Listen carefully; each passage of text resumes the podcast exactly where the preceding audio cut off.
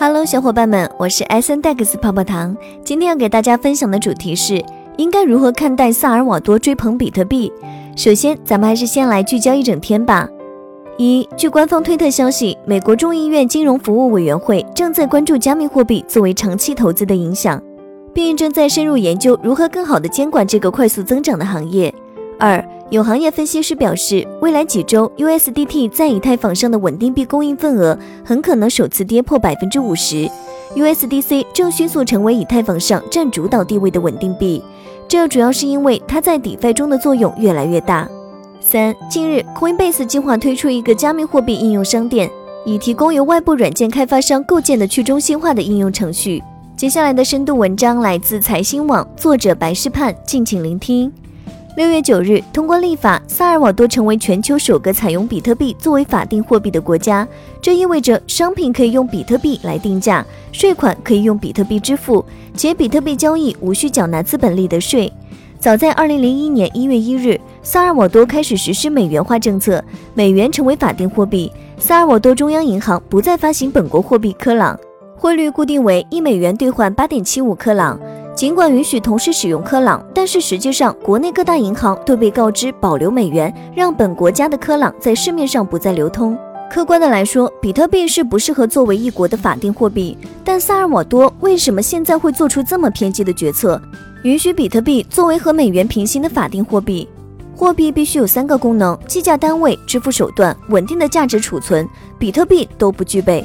放眼全球，没有或者极少东西是以比特币定价的，它是不可扩展的支付方式。比特币网络每秒只能完成约七笔交易，而 Visa 网络每秒可以完成六万五千笔交易，所以比特币完全不适合大众小额高频零售交易的支付。它近期大起大落的价格显示，比特币也不适合作为稳定的价值储存。多数的国家把比特币视作虚拟商品，它不由国家货币当局发行，不具有法偿性与强制性的货币属性，不是真正的货币，不能在市场上流通使用。再来，比特币的系统设计和挖矿程序使比特币的生成与流量跟实体经济运行是完全毫无相干、完全脱钩的。但我们知道，货币政策是一国中央银行根据流动性供需、物价和经济形势等条件的变化，对货币供应量，包括信用货币做适度的调控，以配合商品流通的需要，维持物价稳定，并影响经济运作的宏观经济管理政策之一。针对萨尔瓦多将比特币作为法定货币的举动，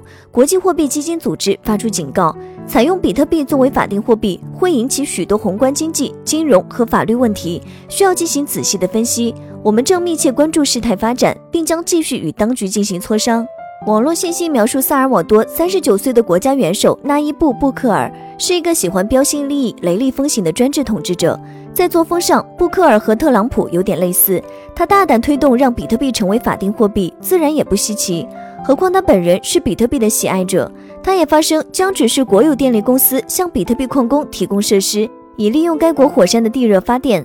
民粹主义将布克尔捧得很高，布克尔竭尽全力讨好民众，无论是与黑帮合作，还是赐予比特币法定货币地位，吸引加密货币大佬投资，他都敢尝试。反正，在美元化之下，货币政策和经济运行都已经脱离国家监管，比特币最坏也不就是如此。作为一个以美元现金为主体的经济体，大约百分之七十的萨尔瓦多人民没有银行账户或信用卡。当地中央银行没有独立的货币政策进行宏观调控，一切都看美联储的脸色。一旦美元强势，那么萨尔瓦多的经济实力立即好转；一旦美元弱势，萨尔瓦多就需要面对国内的动荡。所以有人说，就像一些中美洲国家，萨尔瓦多成为了美国的附属国家或经济后院。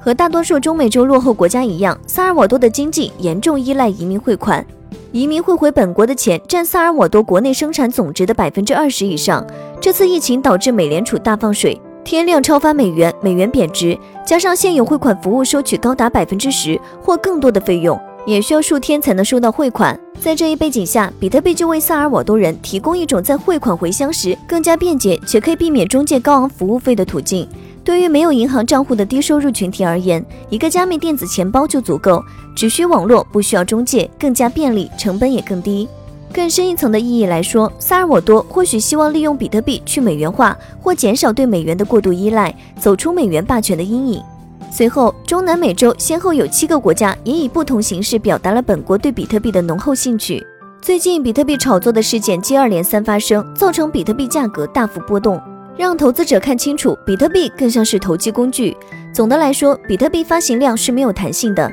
加上部分投资者长期持有比特币作为将来发生通胀时的对冲工具，导致真正在市场交易流通的数量非常有限。加上少数的大户掌控了大部分的比特币，市场也不透明，缺乏监管，价格很容易被炒作。根据加密货币数据供应商 CoinMarketCap 提供的数据，不到百分之零点五上的比特币网络节点地址拥有约百分之八十五的比特币。还有证据表明，持有大量比特币和其他加密货币的鲸鱼积极操纵价格。有些人觉得比特币具有稀缺性或供应量有限，还有不会退化或变质和不可仿造，把它视作数字黄金来投资。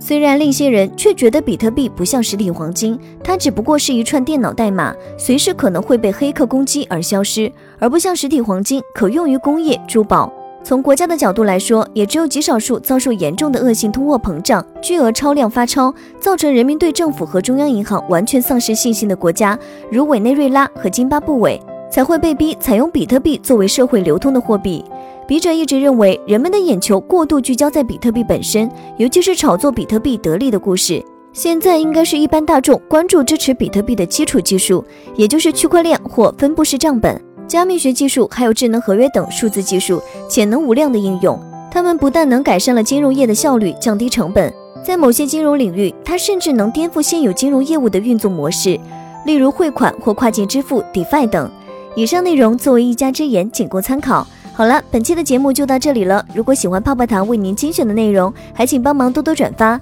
那咱们下期再见，拜拜。